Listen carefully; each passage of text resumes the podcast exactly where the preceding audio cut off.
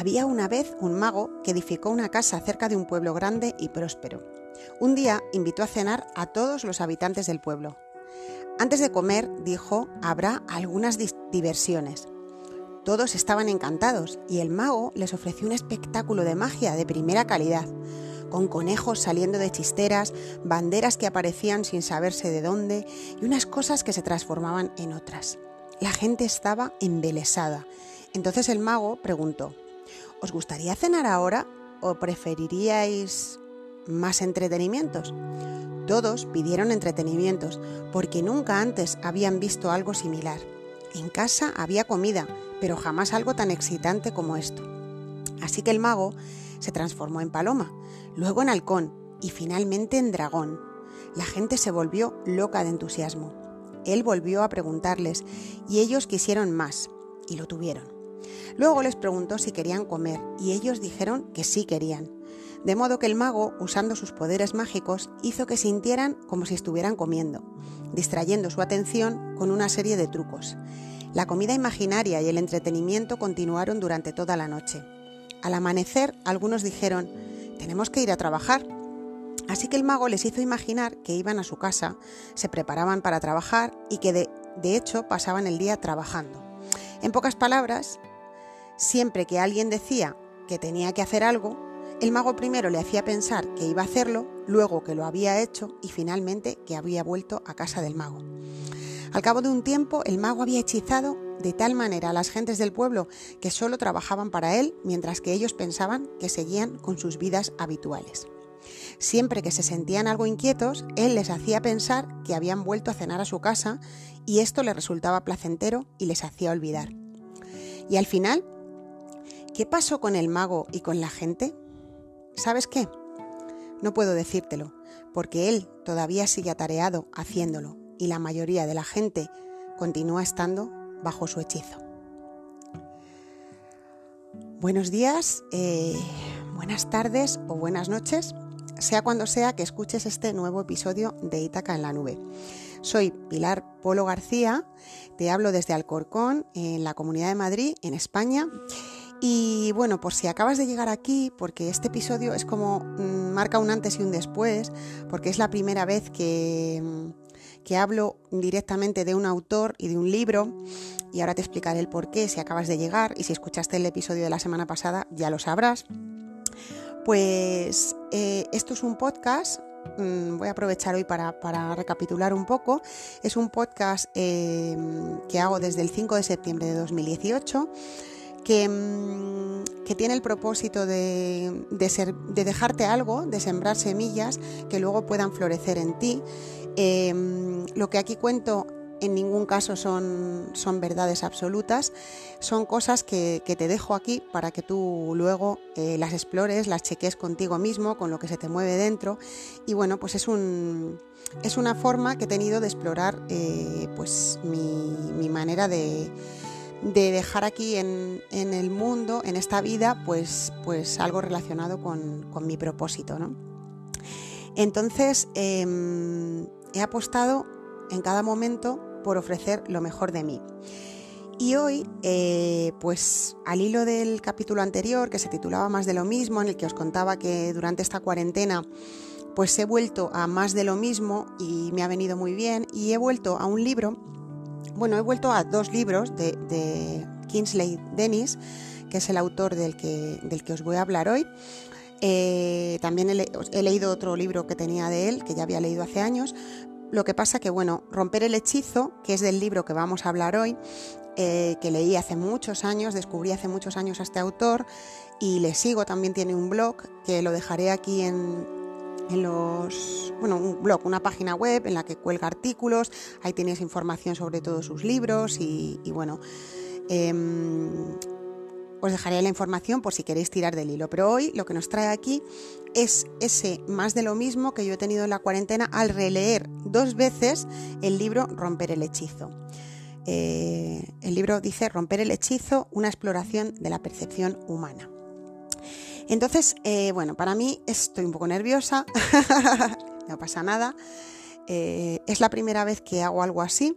Mm, puede, que sea, puede que sea algo que, haga más a menudo.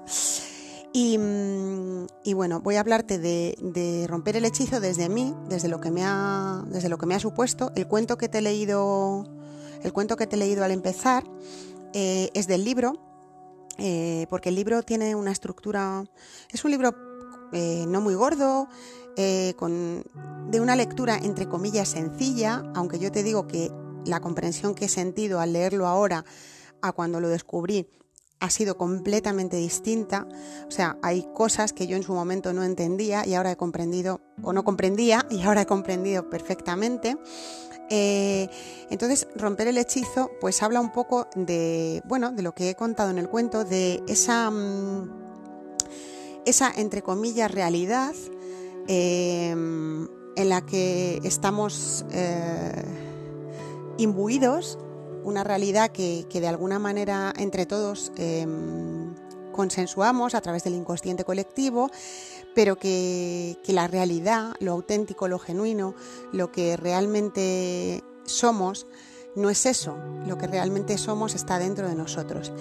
Entonces el libro habla eh, a través de una serie de capítulos que, desbrozan diferentes aspectos, habla un poco de mm, la importancia del, viaje hacia adentro. ¿no? Hace poco hacía un lettering que, si buscáis, ¿no? que era las salidas hacia adentro, así con unas flechas. Y esto puede parecer así muy obvio, pero realmente es una idea súper eh, transgresora y súper revolucionaria en los tiempos que estamos viviendo, en los que toda la atención, eh, toda la atracción, toda la distracción, todo lo que hay nos lleva, nos empuja nos, nos, nos lleva hacia, hacia afuera, ¿no? hacia lo de fuera. Y sobre todo, lo, lo, peligroso de esto, y de esto yo creo que ya hemos hablado en muchos episodios, por eso os digo que, que, que lo que cuenta Kingsley Dennis en sus libros y en su y en sus posts, en sus blogs, eh, está muy en resonancia con todo lo que yo os he contado en, todos estos episodios. Si volvéis atrás, ¿no?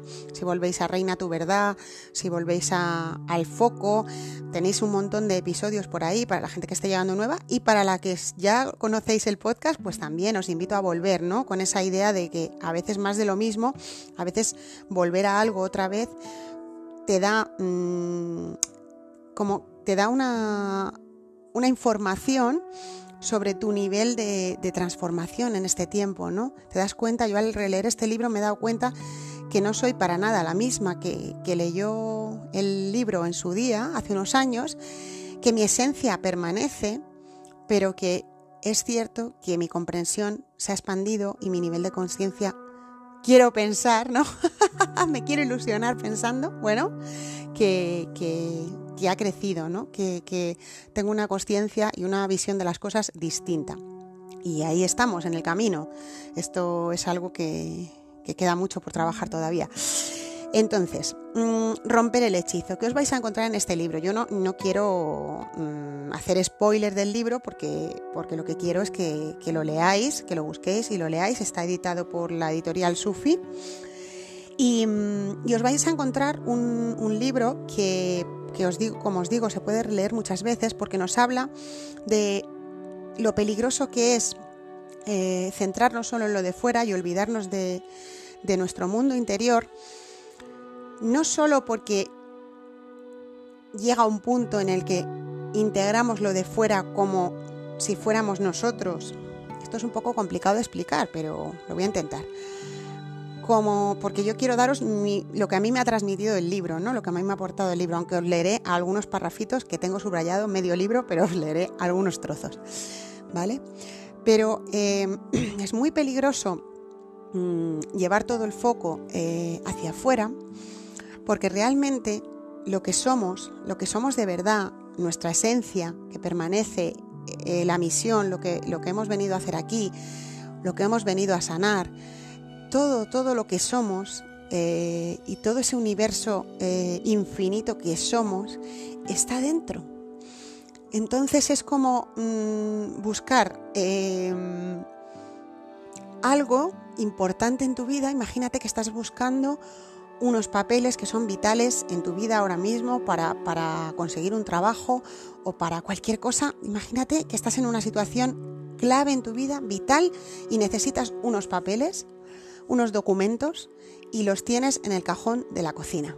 Y tú estás buscando los documentos en los cajones del salón, del mueble del salón, y estás ahí empeñado buscando en los cajones del salón, y venga a buscar, y venga a buscar. Y los papeles, esos tan importantes, están en el cajón de la cocina. Pero como estás tan obcecado y tú te has creído, te has creído porque, porque alguien te ha dicho, están en el mueble del salón. Y tú te lo has creído y además te has autoconvencido y entonces no eres capaz de ver más allá y no eres capaz de ver que los papeles están en el mueble de la cocina.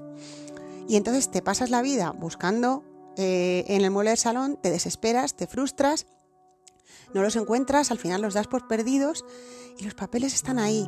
Y tu magia, tu autenticidad, todas tus capacidades, todas esas capacidades que tienes en potencia y que puedes desarrollar, toda la información que posees sobre este mundo y sobre todo lo que nos rodea y todo lo que nos asiste, todo, absolutamente todo, está en ti. Está en ti dentro de ti y está en ti porque lo puedes desarrollar a través del trabajo contigo mismo, la escucha y para eso pues es necesario que encuentres espacios contigo mm, reales, ¿vale? Eh, espacios en los que te encuentres contigo, en los que indagues en ti y esto es un trabajo eh, que lleva su tiempo, que requiere su mimo, que requiere mm, amor hacia ti y a medida que, tú empiezas ese viaje de autodescubrimiento, em, te das cuenta que es un viaje infinito, que eres un ser infinito, que realmente lo que haces, ¿no? No es lo que tú eres, lo que tienes no es lo que tú eres, lo que eres es, lo que eres, ¿no? Esa frase, yo soy lo que soy, ¿no? Pues sí, eso es lo que eres.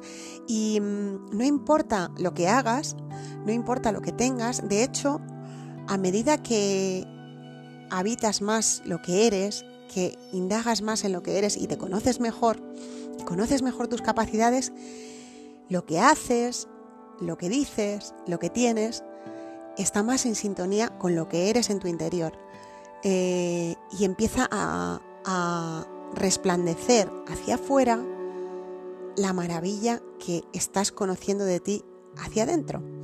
Porque el verdadero viaje de la vida no es eh, de fuera hacia adentro, sino de dentro hacia afuera. ¿Y por qué entonces, si este viaje hacia adentro, yo me pregunto, ¿no? Me pregunto y en el libro se desvelan algunas claves, ¿por qué si este viaje hacia adentro es tan apasionante, es tan interesante? se encuentra tanto, tanto, tantos tesoros cuando tú viajas hacia ti y regresas a ti una y otra vez, mm, cuando, cuando haces ese camino hacia ti, porque la mayoría de la gente está enganchada en lo de fuera, porque la mayoría de la gente no se atreve a mirar hacia adentro. Bueno, pues esto es una cuestión del diseño del sistema en el que vivimos, que ya hemos hablado otras veces en otros episodios, y no voy a entrar mucho ahí, porque quiero que esto sume y que esté muy en sintonía con el, con el libro de, de Kingsley Dennis, que ahora os leeré algunos trocitos, pero mm, es cierto que todo está diseñado para que te distraigas y para que tu atención esté hacia afuera. Y si os dais cuenta de esto, os dais cuenta muy fácil, cuando tú intentas eh, realizar una rutina de viajar a tu interior, empiezan a aparecer distracciones, empiezan a aparecer resistencias, empiezan a aparecer muchas cosas y al final esto te supone eh, mucho trabajo, o sea, dices, uff, es muy trabajoso, es mucho más fácil, digamos, estar hacia afuera. Es mucho más difícil estar hacia adentro cuando eso no debería ser así. Es como, esto es como el mundo al revés. O sea, lo que debería ser fácil se ha convertido en difícil por un diseño del sistema y por la manera en que, en que nos han programado también desde el inconsciente colectivo y ahora, bueno, con la tecnología ya no vamos a hablar, ¿no? Hay, un, hay una cosa que, bueno, tengo muchísimas cosas, muchísimas cosas eh, subrayadas en el libro, pero hay algo de lo que os quiero hablar porque está muy en sintonía con, algo que yo eh, llevo, en lo que llevo trabajando tiempo, que es el, el concepto de Kairos. Kairos es el, es el tiempo propicio. Eh, y dice aquí en el libro un párrafo, os voy a leer entero, que habla del Kairos y que, y que me pareció súper aclarador, súper inspirador para mí en su momento. De hecho, lo tengo subrayado y pongo wow, o sea, como wow. Esto me, me llega mucho, ¿no? Y dice así, de modo que se hace importante que la persona se proponga vivir un tiempo cualitativo, una vida de Kairos. Kairos, para los antiguos griegos, era el dios del momento fugaz que ofrecía una oportunidad favorable pasajera en el destino del hombre. De modo que el tiempo de Kairos representa vivir en el estado del momento correcto y oportuno. En tales estados, el ser humano se halla más abierto a los eventos, las circunstancias y el flujo vital de conexión. De hecho, mucha gente ha sido testigo de coincidencias increíbles cuando se encontraba en ciertos estados de flujo y tiempo cualitativo. Tales momentos deben aprovecharse antes de que se hayan ido, quizá para siempre. En este estado cualitativo es más probable que la persona sea capaz de adaptarse a las circunstancias cambiantes y estar más abierta a las posibilidades. De hecho, los tiempos actuales requieren las cualidades para experimentar el tiempo de Kairos de una manera en la que la linealidad se reemplace por el entrelazamiento. Bueno, ahí lo dejo. y ahora, bueno, vamos a hablar de esto porque, claro, eh, mm, en, el, libro dice el autor que se hace eh, importante que vivamos una vida de Kairos. ¿Qué significa vivir una vida de Kairos? Pues aprovechar el tiempo propicio, aprovechar esos momentos en los que las cosas se cuadran y, podemos em, sintonizar con el flujo energético y como eh, esto en el argot del, surf, pues podría ser coger una, ola buena, ¿no? o bueno, en otros, imaginaos en otros, en otros eh, en, otras circunstancias, en otros argots, se me ocurre eso, ¿no? Cuando la gente va a surfear y dice, he cogido una ola buena, ¿no? Pues coger una ola buena en la vida, ¿no? Se me viene así esa imagen.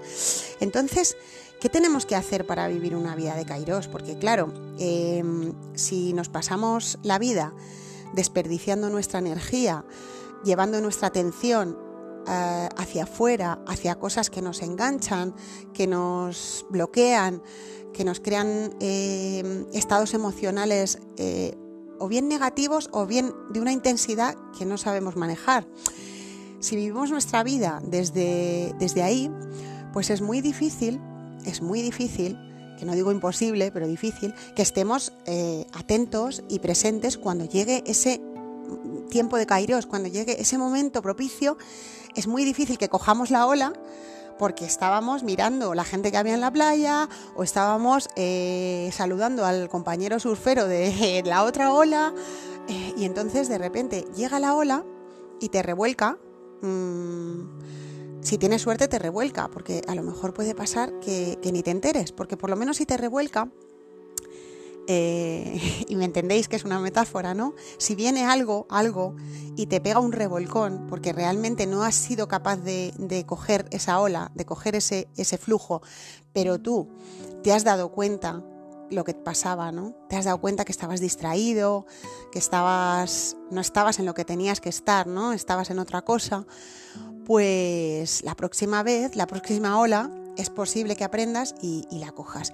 Lo peor es que no te enteres, porque el problema es que a veces el hechizo, como, como, como el cuento del principio, ah, sobre os invito a reflexionar, a veces el hechizo al que estamos sometidos, y cuidado, porque no somos muy distintos a, los habitantes de, esa, de ese pueblo, del cuento del mago, no somos muy distintos.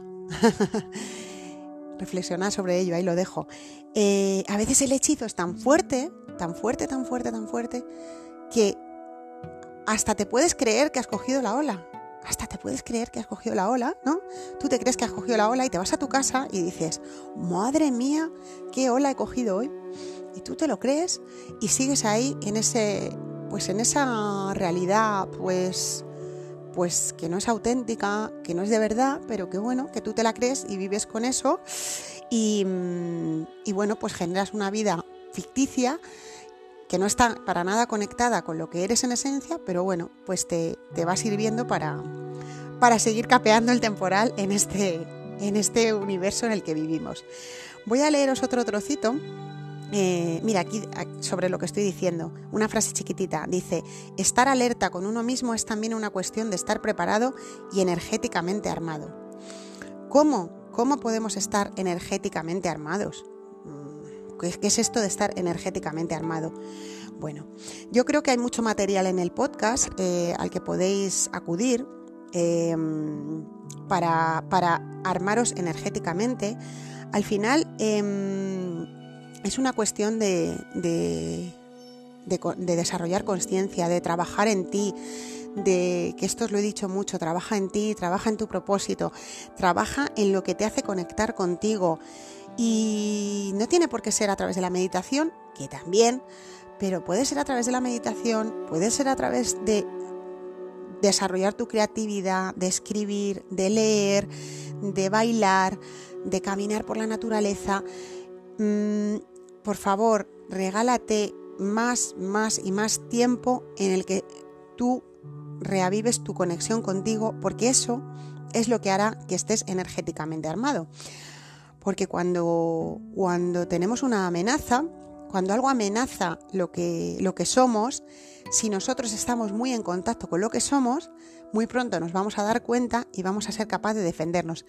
Si tú no tienes absolutamente ni idea de lo que eres, no te conoces, no has indagado nunca en ti, en tu ser, y solo estás en, lo que haces, ¿no? En, en, el hacer, en lo que dices, en cómo te relacionas con los demás, eh, pero nunca viajas hacia adentro y nunca conoces de ti y sabes de ti, de lo que eres, pues nunca vas a estar energéticamente armado, porque te vas a, vas a ser como una marioneta que te van a llevar para donde quieran en cada momento las circunstancias.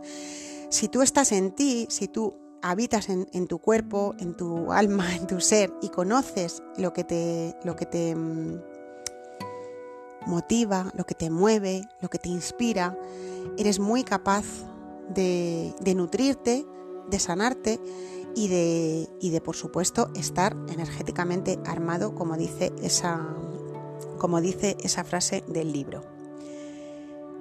¿Ves? Aquí dice, comprometiéndose, esto es otro trozo del libro, comprometiéndose en actividades que generan una resonancia favorable, las energías de la persona se, se revitalizan y la fuga se sella.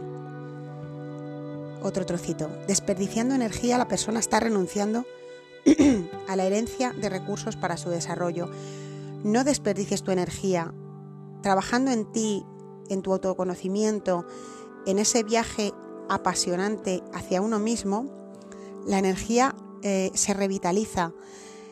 En cada momento aparece energía nueva disponible y aparece nuevos hilos de los que tirar.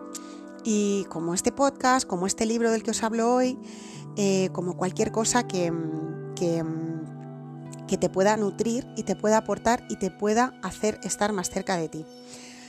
No voy a decir mucho más del libro porque es que me doy cuenta que si empiezo a... Bueno, sí, hay una parte, hay un capítulo, mira, ahora de repente, hay un episodio, que es el episodio 7, que además el 7 es mi número y hoy es día 7, que habla de un recurso fundamental y creo que lo tengo que dejar aquí. Ya iba a terminar, pero para que no se alargara tanto, pero lo tengo que dejar aquí. Habla de tomar distancia. Dice así, empieza así el, episodio. La técnica de tomar distancia implica que la persona sea capaz de separarse de situaciones que pueda considerar molestas, ruidosas o confusas. Bueno, luego el episodio, el capítulo sigue Dice, una persona puede conseguir aislarse de ruidos e impactos externos innecesarios mediante una retirada organizada, razonable y serena. Mira, quedaos con esto. Una retirada organizada, razonable y serena. Bueno, la técnica de tomar distancia, el trabajo de tomar distancia con las cosas que no nos hacen bien, es algo que, muy poca gente se atreve a hacer, porque mm, nos parece que socialmente eh, está muy mal visto y como que es algo como una ofensa, ¿no? Tienes que aguantar ahí, pegado, a, pegado, pegado, perdón, pegado a algo que no te aporta, que no te, que no te hace bien. Entonces, em, es muy sano tomar distancia, no es negativo tomar distancia. Cuando tú lo necesites puedes realizar, como dice aquí, una retirada organizada, razonable y serena. No se trata de tomar distancia desde la ira, desde el enfado, desde el pues ahora me voy ya no vuelvo. No, se trata de tomar distancia desde, desde la serenidad, desde la calma, desde la conexión contigo de nuevo y con lo que eres. Entonces, eh, esto ha sido eh, Romper el hechizo, libro de Kingsley Dennis, que os dejo su web en el, podcast, en la explicación del podcast. Os iba a hablar también de otro libro de él que se llama Encuentros con Monroe, que es delicioso, es otro, es otro tipo de libro. Son unas conversaciones con un, con un hombre llamado Monroe. Em, también es de la editorial Sufi, pero no os voy a contar nada de Encuentros con Monroe hoy porque esto se está haciendo muy largo. Y voy a terminar con un poema del autor que está en el, en el libro y dice así, y con esto termino, me despido, eh, es mi primer podcast de reseña de un libro. Eh, contadme cosas, si os ha parecido interesante, si no. Yo os he intentado dar unos esbozos del libro y sobre todo mi, mis impresiones, lo que a mí me ha aportado, lo que a mí me ha reforzado sobre todo, porque muchas de las cosas que he leído en este libro son cosas como que ya sabes, pero que necesitas que te las recuerden. Y a veces algo que es importante para ti, cuando te llega ese mensaje por varios sitios con diferentes lenguajes y de diferente manera, como que se integra mucho mejor en tu ser. Entonces, para mí, estas dos relecturas de romper el hechizo en la cuarentena me han servido para integrar cosas que yo ya sé, entre comillas, porque nunca se sabe todo, no se sabe nada, pero bueno, cosas que ya estaban en mí, que ya estoy trabajando y me ha servido para como reforzarlas, como interiorizarlas, como comprenderlas mejor. O sea que os dejo con este poema que se titula Momentos Áureos y espero que os haya gustado, que me contéis cosas, que me digáis cosas, que, que me disculpéis eh, mis fallos porque es la primera vez que hago algo así y estaba un poquito nerviosa, pero bueno, creo que, creo que esto era lo que, lo que realmente os quería contar. Momentos áureos. Disfrútalos mientras puedas. En el momento en el que estés, porque ese momento en concreto puede que no vuelva a aparecer. Están ahí para ser absorbidos, como el fugaz olor de una piel no para ser ignorados por miedo a la indecisión interna. En la vida los momentos buscan, pero no vuelven. Los momentos áureos deben arder siempre. Muchas gracias por tu escucha, por haber estado al otro lado, por haber llegado hasta aquí. Espero que te animes a, buscar a Kingsley Dennis y a leerle, a leer sus libros, a leer sus, sus posts y bueno, pues sobre todo te, te invito a que comiences ese viaje interior si no lo has comenzado ya o que lo continúes si ya lo has comenzado. No olvides que es un viaje infinito, que nunca termina y que siempre, siempre, siempre la salida es hacia adentro. Vamos, que nos vamos. Vuelvo muy pronto. Gracias.